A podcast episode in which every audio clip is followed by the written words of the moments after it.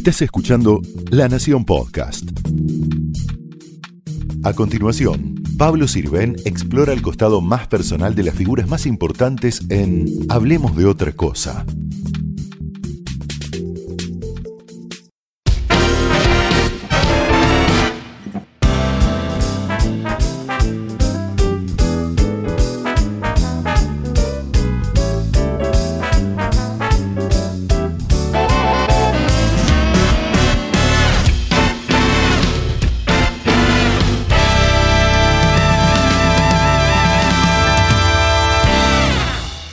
Candombe para Gardel. Lindos recuerdos yo tengo de él. Y hablo de un tiempo que fue muy gris, con la pobreza cerca de mí. Solo su voz me ponía feliz. Lindo sombrero tenía Gardel. Blanca sonrisa como un clavel. Cuántos candombes yo quise oír, interpretados por Don Gardel, pero la cosa no pudo ser. Arriba, Nueva York, arriba.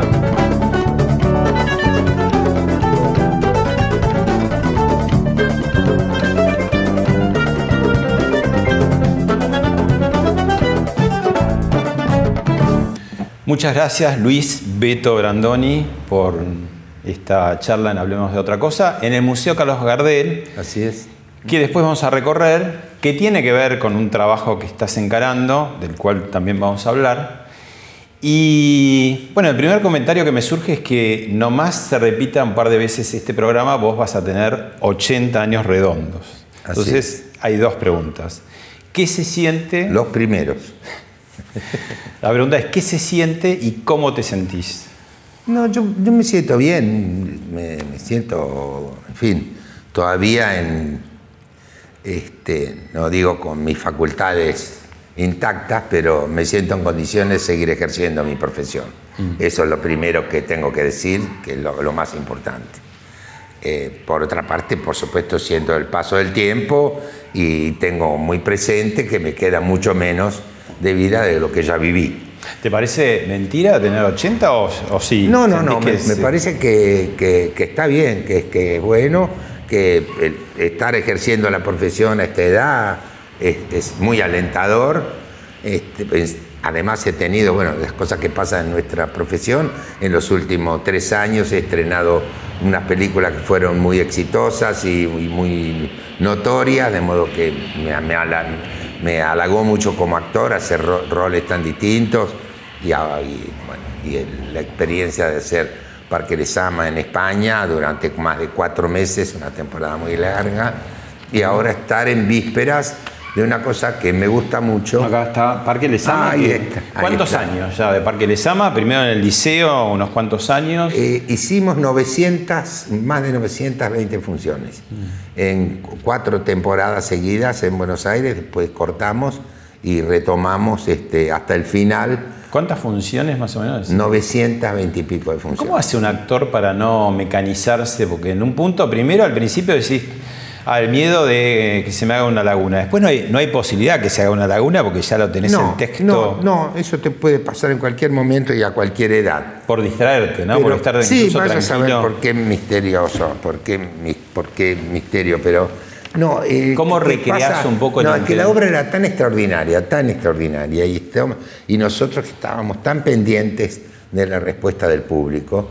No hay, no hay posibilidad de, de- de anquilosarse ni de cristalizarse.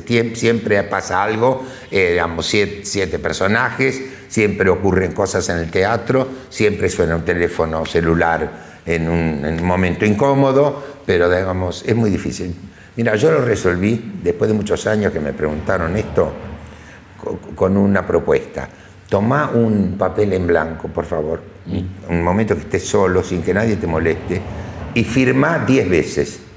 Y después fíjate si hay dos firmas iguales. Imagínate en el teatro con todas las cosas que hay, la, la- la- la rutina se hace muy difícil. Hay algunos este, pequeñas trampitas que uno hace, no son trampitas, son como, como recu- recursos de hacer algo distinto, por más pequeño que sea en cada función, lo cual significa que uno está atento, Un buscando poquito de eso. adrenalina. No, claro. Y los compañeros también están atentos a ver si cambio algo o, cambia el otro algo para estar, este, para darle verdad y verosimilitud a lo que estamos haciendo. Es eso. Hablamos de los 80 años y hace poco una locutora ah, que después tuvo también sus problemas por otro, estas cosas que pasan ahora en las redes sociales, eh, dijo que habías envejecido mal. ¿Vos cómo sentís que envejeciste si es que el verbo va? Porque, viste... No sé a qué se refería, a aquel de los aspectos de mi vida se refería, señora. No tengo el gusto de conocerla. Mm. Este, pero me, parece una, tontería, o salvo que haya querido decir que envejecí mal porque yo tengo una posición política muy nítida en mi vida y ella debe tener otra. Y cree que si no es igual a la de ella, está mal. Y yo soy un enemigo en cambio de un adversario. Bueno. Salvo que sea esa la acepción. En cuanto a lo otro, me parece que está equivocada o no, me conoce. ¿Y haces ¿Haces balance? ¿Viste esta cosa de cuando uno cumple años en redondo que uno empieza a decir, hace balance de, la década? Sí, de... sí, siempre lo hizo, me parece que siempre lo hice porque yo fui cumpliendo años, yo cada año cumplía un año.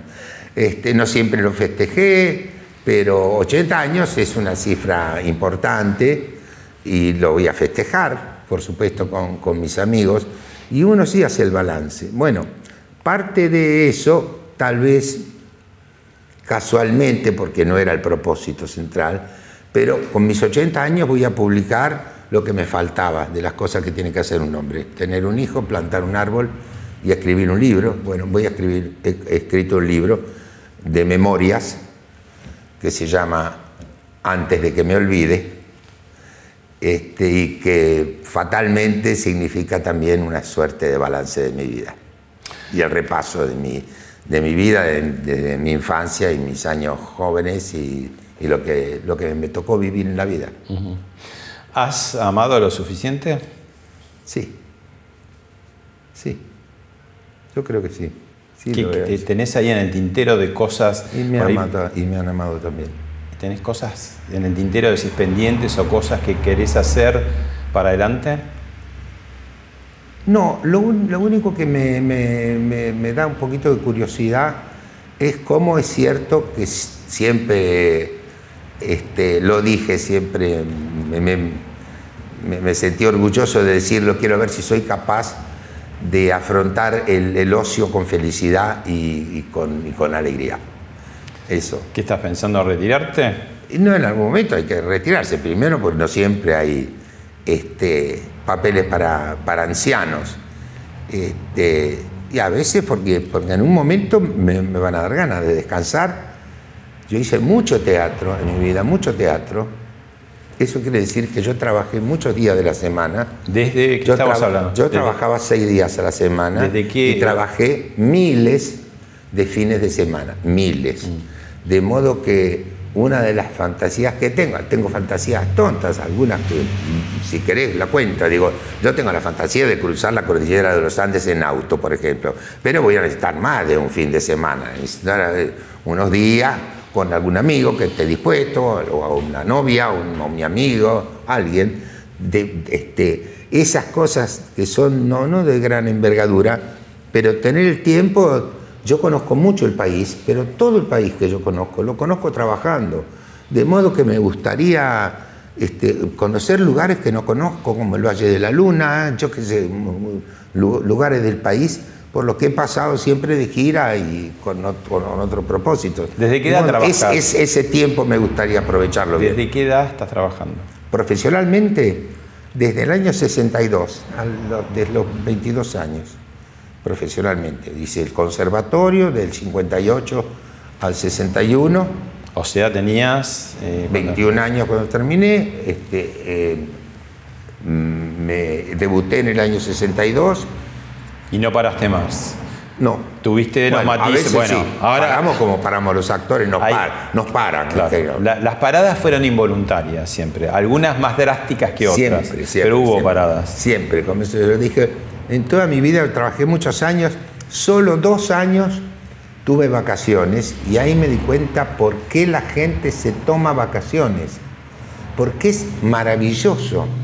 Pues las vacaciones te hacen divertir, tener un momento, 15, 20 o 30 días de vacaciones, vos sabés que vas a volver a trabajar y encima te están pagando. Eso los actores nunca lo vivimos, porque los actores tenemos trabajo o estamos desocupados, pero de vacaciones es difícil sentirse. ¿Y esas vacaciones cuándo fueron? En el 93 y 94, los dos primeros años que hicimos mi cuñado, que nos contrataron por 12 meses. Y yo dije, pero con razón la gente se toma vacaciones, es fantástico.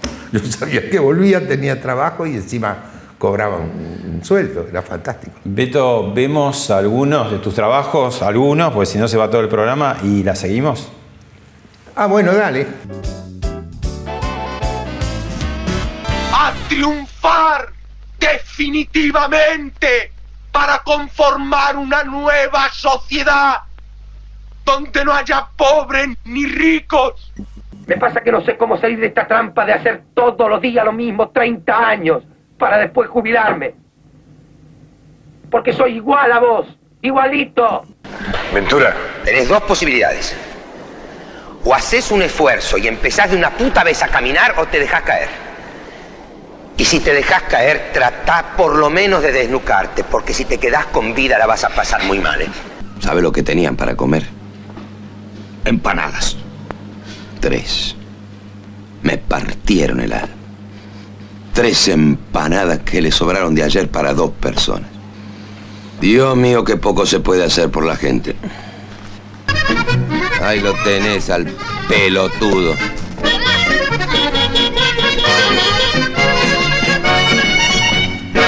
La nena. La nena es una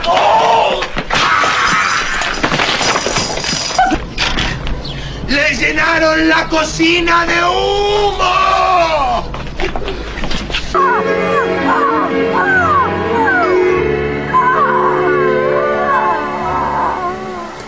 Quiero dar una mano, no tiene donde caerse muerto. No me traigas la cuenta porque no la voy a pagar. ¿Cómo? Debí haberme muerto yo. Eso hubiera sido lo ideal. No te moriste y acá estás hecho un viejo boludo, todo roto y sin memoria. A un panorama. Mamita. Impresionante. Y algunas de esas películas, algunas que tienen muchos años, bueno, La Patagonia Rebelde del año 74 o lo que fue eh, Esperando la Carroza. La tregua, que fue el mismo La año, Tregua también 74. 74, que fue nominada al Oscar, me parece, en Sí. su momento. Eh, frases ahí como la- las de tu personaje en, eh, en Esperando la Carroza, que después saltan décadas después en las redes sociales y, y empiezan a usarse como... Antes de las redes sociales, porque es del 85 esa, Sí. esa película es del 85, pero bueno, es un fenómeno muy, muy curioso el de esa película. Porque está viva la película, Claro. todavía está viva. Y tuvo una segunda parte también, me acuerdo. Sí, sí, bueno, sí. pero eso más vale dejarlo pasar. Bueno, y al mismo tiempo que actuabas tanto, al mismo Ah. tiempo que actuabas tanto, tuviste de- desde muy joven una importante, una intensa actividad gremial. Sí, ¿Por porque, qué? porque primero, bueno, porque yo quería ser actor, este, y cuando empecé a trabajar, una de las primeras cosas de las que me ocupé era de afiliarme a la Asociación de Actores. Por aquel entonces, los primeros dos años, a uno le daban un cartón, un, un- carnet de cartón, y a los dos años, si había hecho un mínimo de aportes, le daban el carnet definitivo. De modo que yo quise ser orgullosamente socio de la Asociación de Actores y empecé a colaborar con un grupo de, de actores jóvenes que, es- que hicieron un cambio muy importante en la Asociación de Actores. ¿Qué años estamos hablando? Estamos hablando del 64, 65, 66.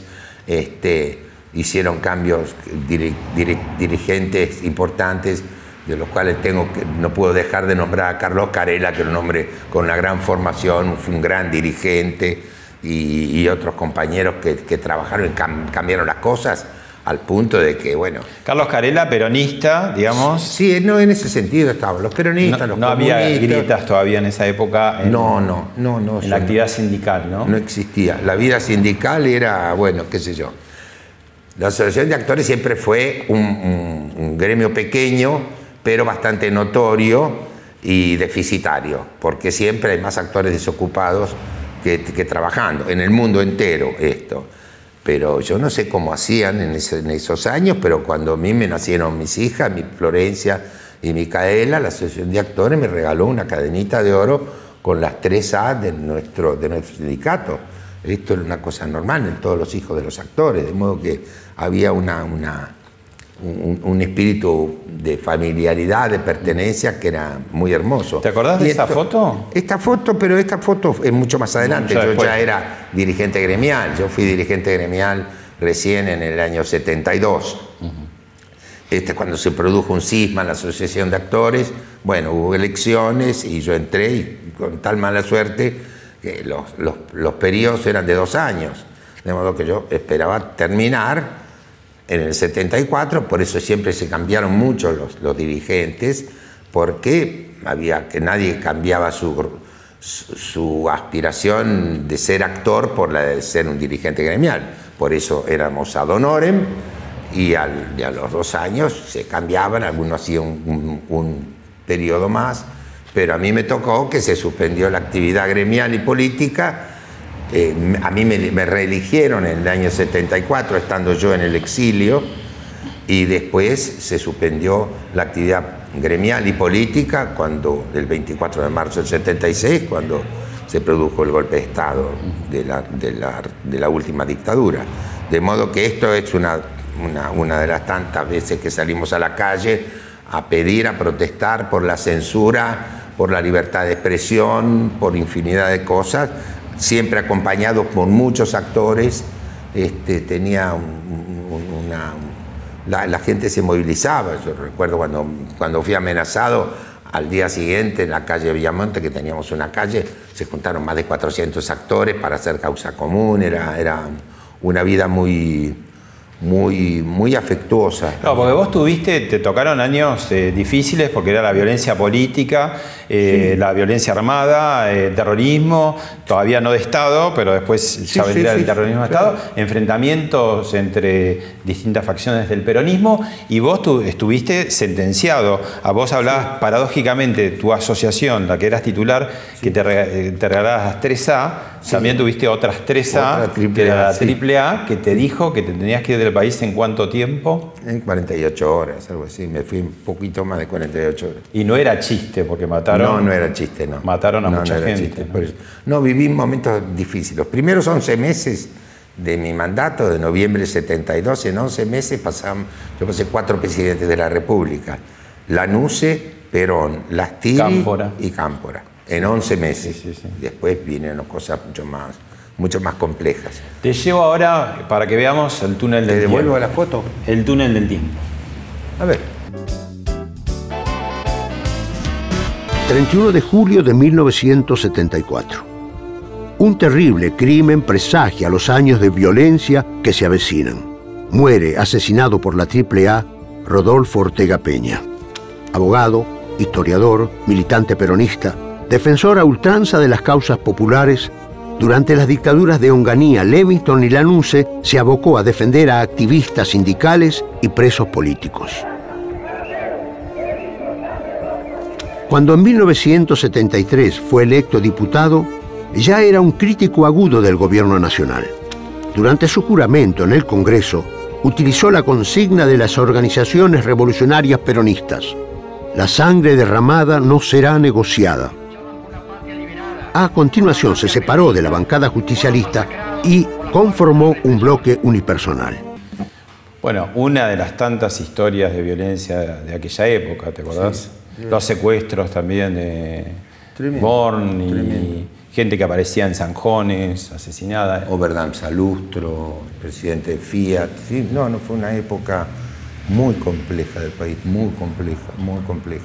Muy Y, entre medio, digamos, estar a cargo de, de un gremio, como vos decías, chiquito, pero muy notable, porque Sí. todas eran figuras, son varias figuras conocidas. No, no, y además porque tuvimos una actuación este, destacada durante esos años, porque no, nos hacíamos cargo de lo que estaba pasando y en fin, hicimos todo lo que pudimos hacer. En cuanto a la desaparición de, de compañeros, nosotros este, fuimos a pedir por ellos, hicimos todo lo, todo lo que estaba a nuestro alcance, de modo que, era un sindicato que además tenía algunas particularidades. La Asociación Argentina de Actores debe haber sido el único sindicato del, país que durante la dictadura hizo las asambleas ordinarias, porque eso no estaba prohibido.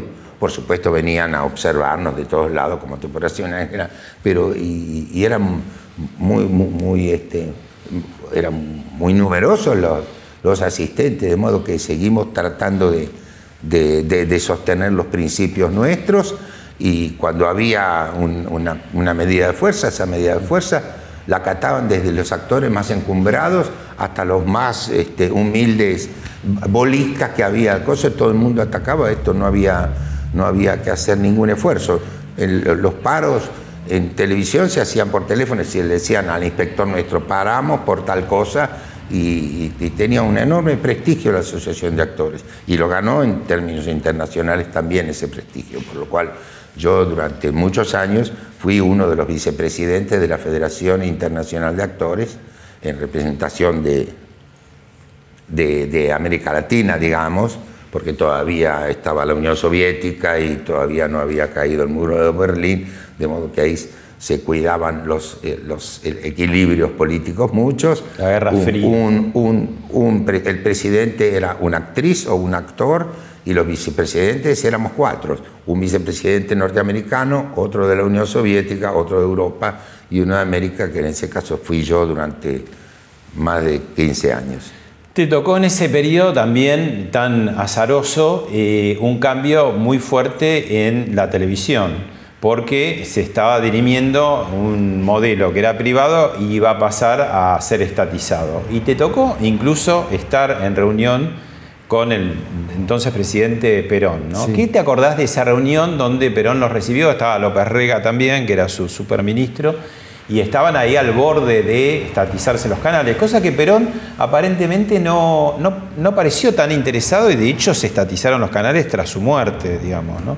¿Qué, qué te acordás de esa época y cuáles No, eran las recuerdo de demandas una época muy, muy, muy, muy, muy compleja. De esa reunión, digo, de esa reunión que estuviste No, con esa otros. reunión fue una sorpresa porque nos llamaron a la Casa de Gobierno a las seis, seis y media de la tarde. Fuimos con Jorge Rivera López, que era el presidente de la Asociación de Actores, y otra compañera más. Nos preguntaron qué posición teníamos nosotros, porque mañana a las 7 de la mañana hay una reunión con el general Perón, el presidente de la República. Nosotros no estábamos enterados, porque este, mm, debe haber pasado que fueron todos los sindicatos que hacían a la televisión, pero faltaba alguien que representara a los actores, alguna cara de la televisión. Entonces no les quedó más remedio que llamarnos y preguntarnos qué pensábamos nosotros. Efectivamente no tuvimos tiempo de hacer una reunión, pero en pocos meses antes se había habido elecciones y el 86% de los votos entre las dos listas más votadas apoyaban la estatización de los canales, de modo que con ese criterio fuimos, fuimos a esa reunión, que fue muy importante, que no sabíamos, pero se transmitió en cadena, y yo la pagué durante muchos años. ¿Por qué la pagaste? Porque era la única cara conocida y porque, por ejemplo, entre otras cosas, cuando me amenazó la AAA, me fui a México a casa de un amigo que acaba de morir, mi amigo Patricio Henry, compañero mío del servicio militar, que estaba viviendo ahí, que yo sabía que me iba a acoger en su, en su casa. Este, y ahí supe que la OIT, la Organización Interamericana de Televisión, me había declarado persona no grata, de modo que yo no podía entrar a ningún canal de televisión privado.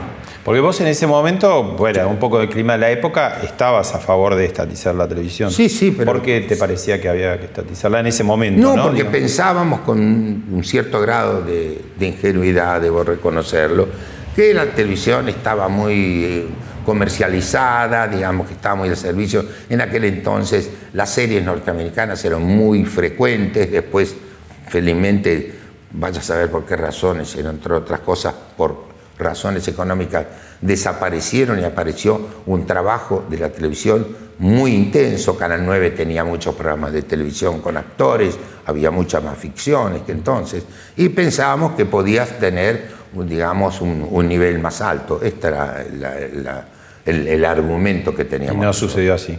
No, no sucedió así, sino todo lo contrario, fueron, se dividieron en, en tendencias internas, incluso durante el gobierno del doctor Alfonsín también.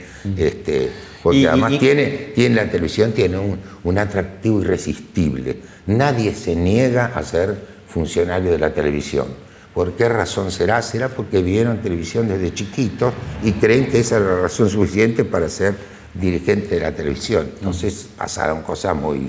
Y después muy también hubo en algún momento, eh, que, que es bueno que lo aclares, me acuerdo por ejemplo Alejandro Romay, que decía, bueno, tomaron los canales a punta de pistola. Y en algunas de esas ocasiones decía que vos estabas en eso, cosa No, que... Romay no me acusó. Cosa Romay que- me, acu- me acusó de que yo, de que me dijo, por favor Luisito, co- corra el revólver. Yo nunca, no solo no, no, no tomé el canal a punta de pistola, sino que fui con, con la abogada de la Asociación de Actores y una escribana a decir que efectivamente nosotros no teníamos nada que ver con esa toma forzosa de los canales y unilateral. Estuviste en contra. No, no, absolutamente. Pero bueno, pero eso significó que le hice un juicio a Romay, a Neustadt, que lo, que lo- lo hizo público, y a Editorial Atlántica, que lo publicó.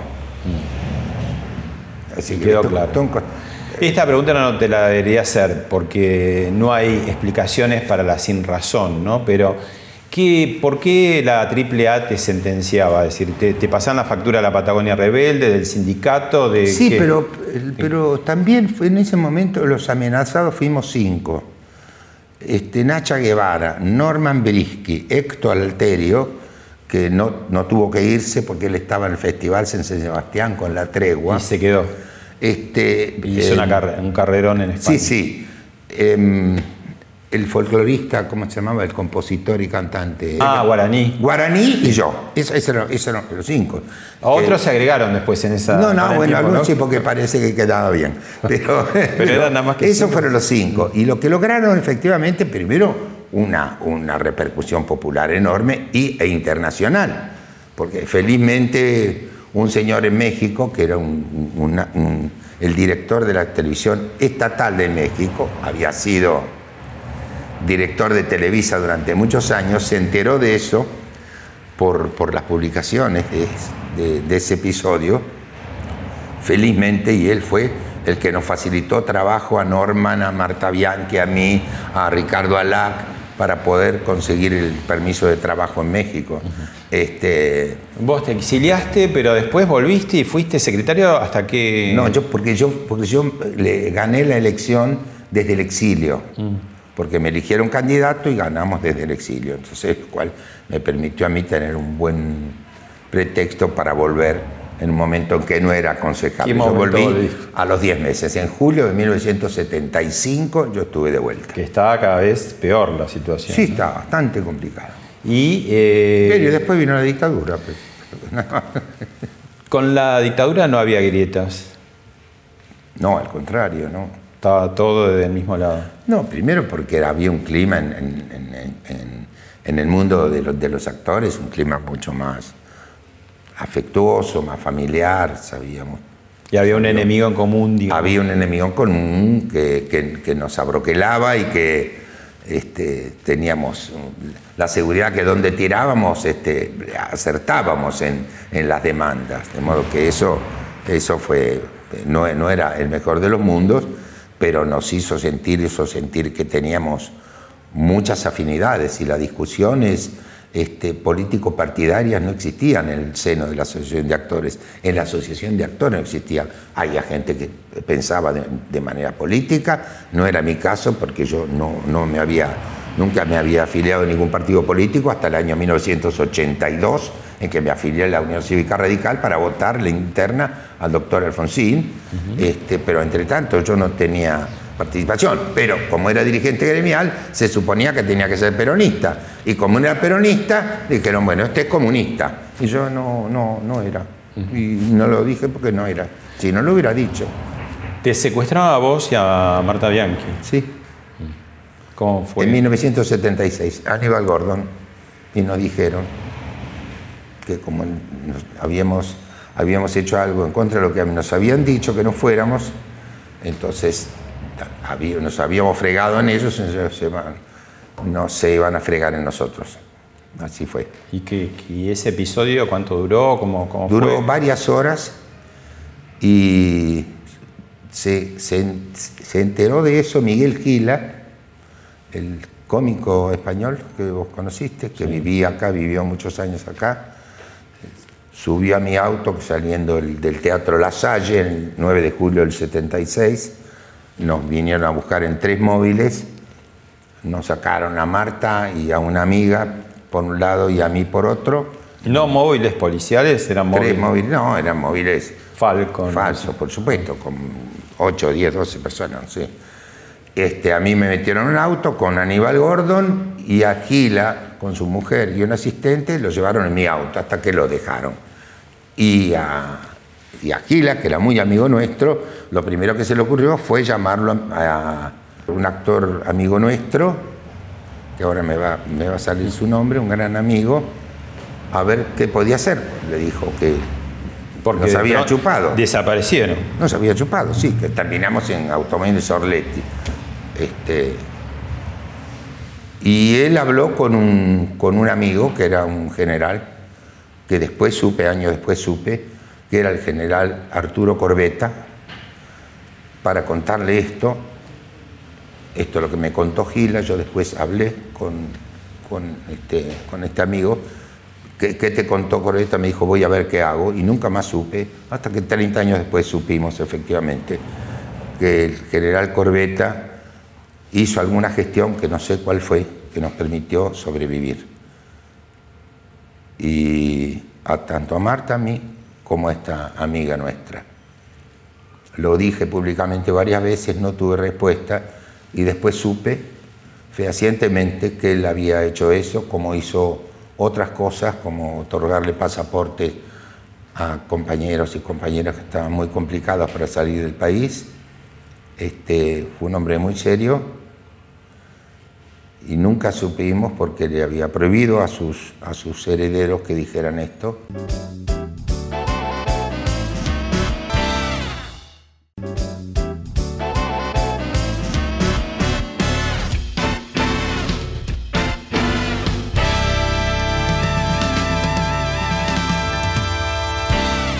Es una verdad de perogrullo, porque en todos los gobiernos de facto, desde el siglo XIX hasta el XX en Argentina, eh, hubo militares y hubo civiles. Pero en los últimos años se empezó a hablar de la dictadura cívico-militar.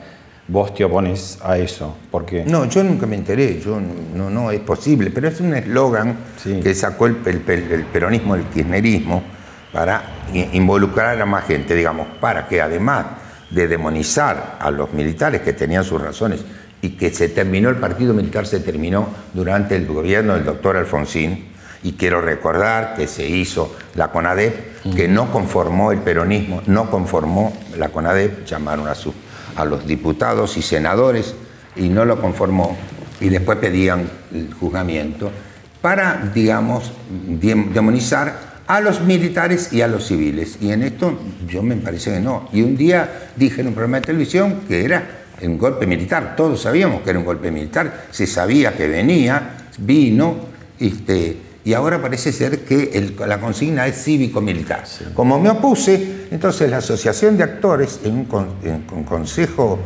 este, oficial, en la reunión de todos los miembros, me atacaron a mí por ser negacionista, que es un término que está muy de moda en estos días, como si yo hubiese negado la dictadura militar. No saben de lo que hablan, por lo cual renuncié a la asociación. Pero hay algunos que no eran tan chicos, digamos, ¿no? Como para no saber alguna de estas cosas que sí, pero contamos eso recién. se puede negar tranquilamente, se puede decir que yo era un negacionista. Con la historia que acá, las cosas que estoy contando acá, pueden decirlo porque niegan. Pero ahí sería la paradoja que los na- De negacionismos- después de más de 55 años de afiliado, que tuve el honor de, de- de dirigir durante más años de lo que hubiese querido ¿Hasta este, año? la Asociación de Actores, hasta el 9 de diciembre de 1983. Digo por qué. Porque yo había aceptado un cargo ad honorem de asesor en cultura del presidente Alfonsín y el estatuto de la Asociación de Actores decía que no se podía ser dirigente de la Asociación de Actores y tener un cargo político al mismo tiempo. Por eso, cuando el 10 de diciembre asumió Alfonsín, el 9 yo renuncié a la Asociación de Actores. Raúl Alfonsín, la figura Raúl más Alfonsín. importante de la democracia del 83 para acá. Sí, del 83 para acá y por muchos años, porque fue un hombre importantísimo que pasó una presidencia muy tumultuosa, muy penosa. Nos dimos todos los justos, les hicieron todas las huelgas, todos los asaltos, todos los, todo. Y hoy, mm, si no me equivoco, tiene la estatura de un prócer. Y el que acertó mucho con eso fue el doctor Antonio Cafiero, que en su entierro dijo, señores, sepan ustedes que Alfonsín no es radical, Alfonsín es de todos los argentinos, dijo en su entierro. Y acertó. Bien. Acá, Ah, bueno, acá estás estoy con, con- Ricardo, con cuando con- fue la candidatura. vos, sí, sí, sí. Vos eras candidato fuimos- a vicepresidente. Fuimos candidatos, sí, sí, y, y a vicegobernadores también, sí, sí, hicimos dos campañas juntos, ¿cómo no? ¿Y ¿Cómo qué, qué, qué, qué- qué pasó con, con Ricardo No entonces? Ricardo, No, pero te digo, de que, que estuviste tan cerca eh, en esa época, ¿qué, no, qué pero pensabas? ya estábamos distanciados porque tuvimos alguna diferencia de las que se pueden tener en un partido político y, y democrático como la Unión Cívica Radical, este, y hace bastante tiempo que no, que no lo trato. ¿Y te parece que no haber aceptado ser embajador de España no es conveniente? No sé, preguntáselo a él. A mí No, me da no, una pena. no, la, la opinión tuya, digo, ¿no? ¿Eh? ¿Qué opinión, por qué te parece que no debería o sí o qué pensás? Porque estamos en las antípodas del, del- Partido Justicialista y de, y de su ramal kirchnerista, en las antípodas. Porque la Unión Cívica Radical es un partido esencialmente democrático, lo ha demostrado eh, cada vez que fue gobierno y cuando no fue gobierno, cuando estuvo en la oposición, eso. Esto me parece mm, básico. Pero, que, pero el resto, preguntáselo a Ricardo. Bueno, Beto, te invito a ver un video que tiene que ver con algo que vas a hacer pronto, una versión anterior, la vemos y la conversamos. A ver. Campaña como el cotorro, va quedando desolado todo el lujo en la catrera, comparando sin colchón, y mira este pobre mozo como ha perdido el estado, amargado pobre y flaco, como per... como perra de botón. Ya lo ves, che, viejo, ¿por dónde agarramos, querido? ¿Dónde agarramos? Estamos en la menor, Tuco. Eh, viejo, pero yo soy más bien varito, varito no soy yo. fa, querés? Ma che fai? Me va fanculo, viejo. Al final yo vengo a cantar y usted qué hace, me boicotea, viejo. Pero sí, señor, yo estoy cantando viejo. ¿Dónde está todo? ¿Vos querés? Calma, calma. Orden y cultura, señores. Orden, señores, calma, muchachos, calma. Señores, caballeros, orden y cultura. El espectáculo continúa. Esta es la película. La película del año 91, el acompañamiento de Carlos Gorostiza, que se estrenó en Teatro Abierto. En Teatro Abierto. Año 81 y que vos estás y vas a hacer ahora. Vamos en a el- estrenarla ahora en el Multiteatro, En el sí, otra vez. Que tiene, de- bueno, ¿qué resonancias tiene? Porque No, porque es una cosa inolvidable, porque esto además, es- es esto que hizo Carela, y lo hacía Carela y Ulises Dumont, y después lo hicieron Carela y Pepe Soriano, este, después del, del ciclo de teatro abierto, este, Rottenberg y Breston nos contrataron para hacer un programa de dos obras, el acompañamiento y Guerra de ausencia, que hacíamos Ulises y Carela, y Pepe Soriano y yo y elenco, de modo que yo lo vi, no sé, 60, 70 veces, porque trabajamos juntos, hicimos giras, hicimos Mar del Plata, de modo que siempre me pareció una joya, tanto como lo es Gris de ausencia de, Roberto Cosa. Este, bueno, tengo la posibilidad ahora de elegir y volví a leer algunas obras de, de Gorostiza y esto me parece una joya extraordinaria y esperemos tener, tener suerte y que al, al público le pase lo mismo. Y voy a seguir con mi inveterada costumbre de hacer autores nacionales. Muy bien. Estamos en el Museo Carlos Gardel porque vas a ser de un cantor que es un fanático de Gardel y que quiere volver a cantar y Dicho no con lo, todo respeto. no.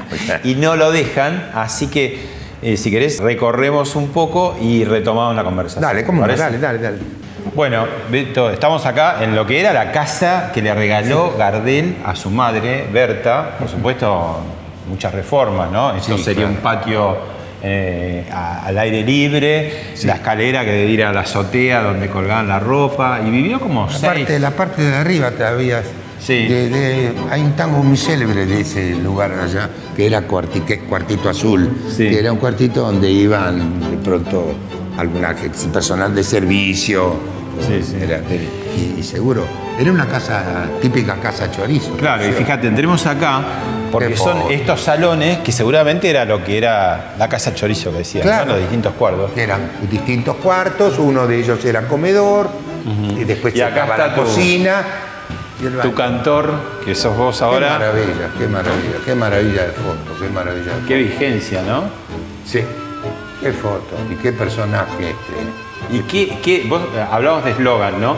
Anda a cantarle a Gardel, ¿no? ¿No? Sí. Anda a cantarle a Gardel. Y, Car- Y y Gardel y Lepera y su guitarrista, ¿no? ¿Cuánto, No, cuánto- Lepera era el letrista, una- un gran poeta, un gran poeta. Sí, sí. No, lo que hicieron estos dos señores, con temas que tenían que, que componer a pedido, de acuerdo al argumento de las películas, lo tenían que hacer en muy poco tiempo. Fueron todos éxitos que permanecen. Y además que rompieron fronteras. Por supuesto. Grabó en Hollywood. Por ¿no? supuesto, por supuesto. Y además se dio el gusto de hacer las películas en Estados Unidos en castellano, con problemas argentinos y actores argentinos, e incluso un extra que hace de canillita, que después se convirtió en Astor Piazzolla. Total, que aparece. aparece en la claro, película. claro, claro. Bueno, Muy lindo, muy lindo. nos sentamos acá. A ver, con sí, el mirá qué mudo Muy y bien, fileteados. qué bien. Bueno, y vos vas a ser el cantor. Yo voy a ser Inspirado en. Gardel. Y me gustaría, cuando, cuando era joven me, me hubiese gustado ser cantor de la orquesta de, de Pugliese. ¿De Pugliese? En ese caso sí, porque mi hermano era hincha de Pugliese y bueno, yo lo, lo quise mucho, lo fui a ver de muy pibe y porque tenían un cantor que se llama Alberto Morán, porque las chicas morían de verdad a los gritos. Con la orquesta de Osvaldo Pugliese se dejó de bailar, porque era tal lo que hacían, la, la- la potencia de esa cosa, que la gente no, no, los separaban en los clubes y lo- lo- los miraban, no, no, no bailaban. Y a lo que le gustaba a Pugliese que la gente bailara, a él lo que le gustaba que verla bailar, que le parecía que eran más felices. Y ahí hacía bien. Muy bien. Bueno, ¿seguimos? Dale, van. Dale. Vamos. Bueno, seguimos. Tuviste una segunda época política después de esa tan tempe- tempestuosa de los 70, ya en el Congreso Nacional, nada más y nada menos. Sí, fui, fui candidato a diputado por la provincia de Buenos Aires, a diputado nacional por la provincia de Buenos Aires, porque diputado. yo nací en, en el partido de Avellaneda este, y, y- y- y podía hacerlo. Este, participé de la lista de la Alianza. ¿Qué te acordás de proyectos que vos No, impulsaste? proyectos hice, hice, hice muchos y como, como casi todos los diputados este, he cosechado más fracasos que éxitos. ¿no? Bueno, ahí se armó una asociación, pero vos siempre fuiste bastante crítico, ¿no? No, yo fui crítico, no, fui crítico sí, porque fue una asociación formada a dedo, este, este, y me, me molestó y se lo dije a mis compañeros, que la verdad que no, no entendía cómo alguien que había promovido esa ley hasta casi llegar a- al recinto de diputados no, estaba, no había sido convocado por eso, pero no, no es eso, simplemente porque yo no soy peronista, no fui convocado. Esta es la, la única razón. Y esto se lo dije con todas las letras, pero no tengo ningún, ningún problema con ello. Beto, alguien que te conoce mucho te dejó un mensaje. ¿Un mensaje? Nuestros dos últimos trabajos juntos fueron El cuento de las comadrejas y Parque les llama en España.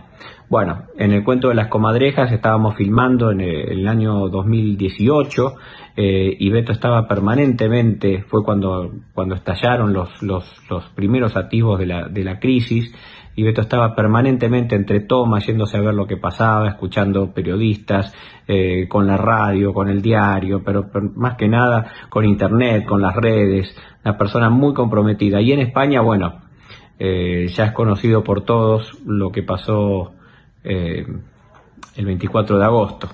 Eh, lo que esto ocurrido por una por un entusiasmo de Beto de querer colaborar con algo aún desde la distancia. El Parque Lesama tenía todavía muchísima más carrera para seguir, pero quiso estar en la Argentina, quiso volver para participar y, y bueno, yo por eso lo admiro. Alguna persona maleducada, con mucho desprecio por la edad y por la experiencia, ha dicho que Beto envejeció mal. Yo me animo a decir que no solo no envejeció mal, sino que no envejeció. Es una de las personas más jóvenes que conozco, más activas, permanentemente en movimiento y en un momento en donde mucha gente está perdiendo las esperanzas e incluso pensando si vale la pena seguir y pensar, planeando irse, estaría muy bueno que Beto cuente cuál fue su experiencia en el exilio y qué piensa él sobre ese tema. ¿Qué decís? Que digo que el, exilio es un, estado de ánimo difícil de, expresar, de explicar, es un dolor enorme. Y bueno, yo lo, lo tuve que vivir, pero lo abrevié todo lo que pude, porque mucha gente que en aquel entonces, en el 74, se exilió, volvió 10 años después. Y yo volví 10 meses después, porque es lo que pude. Y, no me arrepiento. Fue bastante arriesgado, digamos. Sí, sí, sí, desde luego, claro que sí pero no me arrepiento porque cumplí con mi deber este, y porque además se me hacía muy difícil vivir lejos de acá. Como se me hizo largo, a pesar de lo dichoso que fue la temporada que hicimos en Madrid, de Parque La Sama, cinco meses lejos, a mí me, me, cuesta un poco. Bueno, tercera etapa política de tu vida, vemos un videito y lo charlamos. A ver. somos muchos, muchos más los que queremos un país republicano, democrático y decente. Y prepararnos para la de endeveras, la del 27 de octubre, con fiscales en todas las mesas, convencidos y seguros. Perdimos la República muchas veces, otra vez no. Abrazos y viva la patria, ¿eh? ¿No sentís que perdés una parte de tu público? Digamos, como le pasa a otros actores del otro lado también, eh, que el actor debe ser un poco como más ecuménico o menos embanderado. ¿No hay gente que de pronto te, te dice, bueno, como vemos acá, marchas que te abrazan y te quieren y qué sé yo? Sí. Pero hay otros que por ahí te, qué sé yo, te, dicen cosas. nunca, nunca, pensé en eso, Pablo, nunca pensé en eso. Porque siempre a mí, a mí me, daba, me daba rabia cuando era joven, cuando lo supe que durante muchos años los deportistas y los actores no podían, les estaba vedado decir cosas porque por este problema, este, que, el público no, pero el público no, en realidad lo que se oponía son los, gobiernos que tenían temor a que dijeran que tenían otra, otra pertenencia.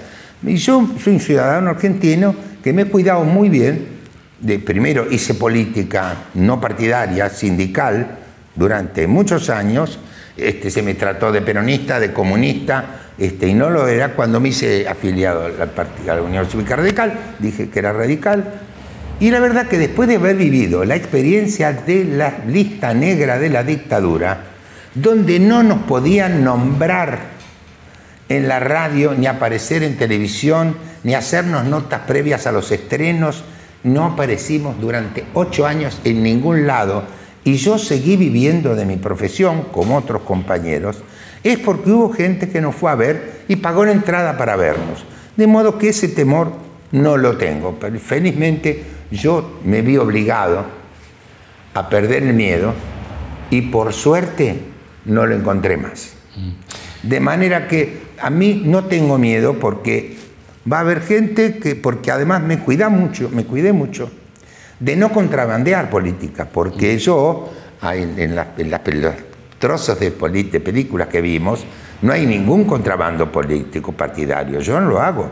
Digo, cuando hago las obras nacionales que hice, yo hice más de 37 este, obras argentinas y 28 estrenos de autores argentinos, no tenían contenido político, porque yo entiendo que la política hay que hacerla en los partidos políticos. ¿Y no, te, no tuviste demandas de tus correligionarios radicales que a veces apareces como demasiado pegado a, a Mauricio Macri y en ese caso más a No, PRO lo- que a no la lo sé, pero radical. te digo, te, te aseguro que la respuesta que yo tengo en la calle no la tuve nunca en mi vida.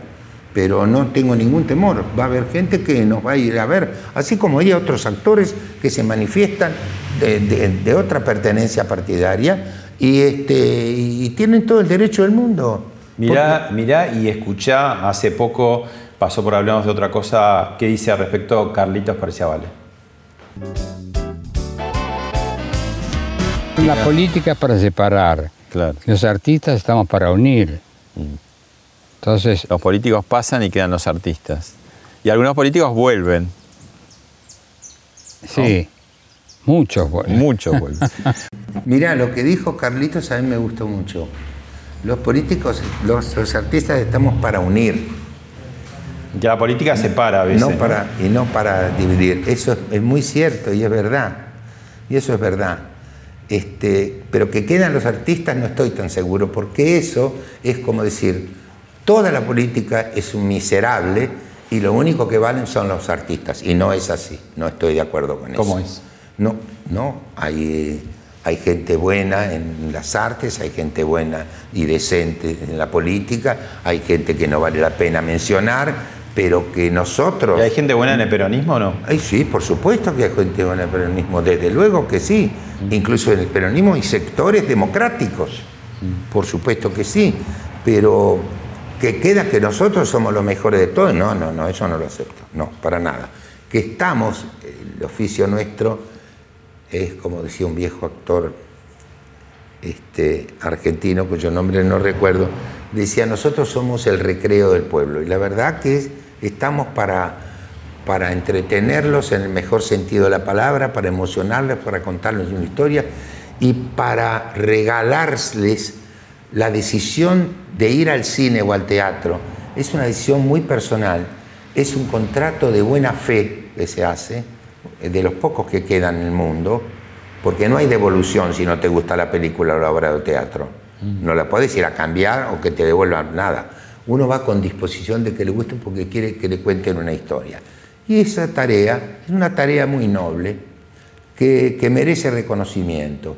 De manera que yo no tengo ningún temor de manifestarme como ciudadano, este, lo hago, lo voy a seguir haciendo y además tampoco tengo temor de que cuando nos amenazaban con bombas durante las dictaduras y cosas que pasaron, la gira que hicimos con Lupi con Convivencia nos pasaron de todo, desde que no nos dejaron, nos dejaron entrar en la provincia de Neuquén, y sin, sin embargo siempre nos acompañó el público. ¿Perdiste amigos ahora o te hablas menos con algunos amigos que por ahí se volvieron muy ultras? Y sí, eso sí es una lástima, eso sí, eso pasó.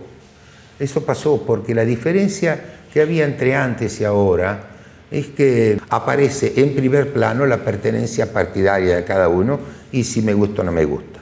Y una cosa horrorosa que está ocurriendo es que es que si vos pensás distinto de otro, el que piensa distinto, se parece más a un enemigo que a un ciudadano que piensa de otra manera. Y esto es grave. Este amigo que vas a escuchar y ver ahora, seguro que no lo perdiste.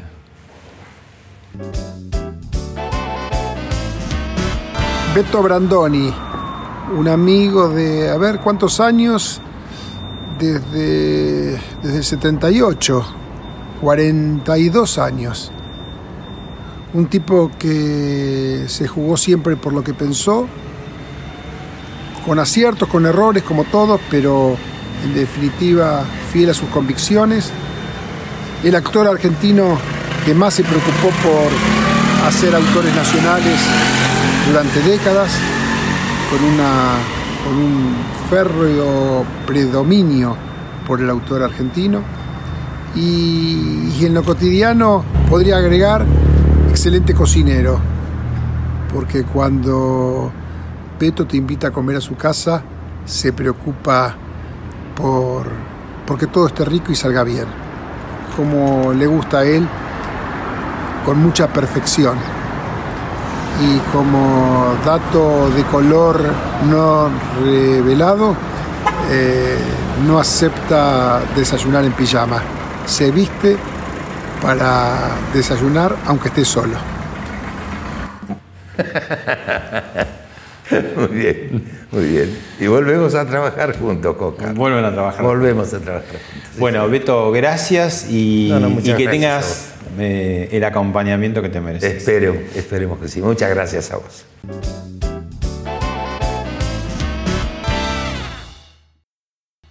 Esto fue Hablemos de otra cosa con Pablo Sirven, un podcast exclusivo de La Nación. Escucha todos los programas de La Nación Podcast en www.lanacion.com.ar. Suscríbete para no perderte ningún episodio. Estamos en Spotify, Apple Podcast, Google Podcast y en tu reproductor de podcast favorito. Seguí escuchando La Nación Podcast.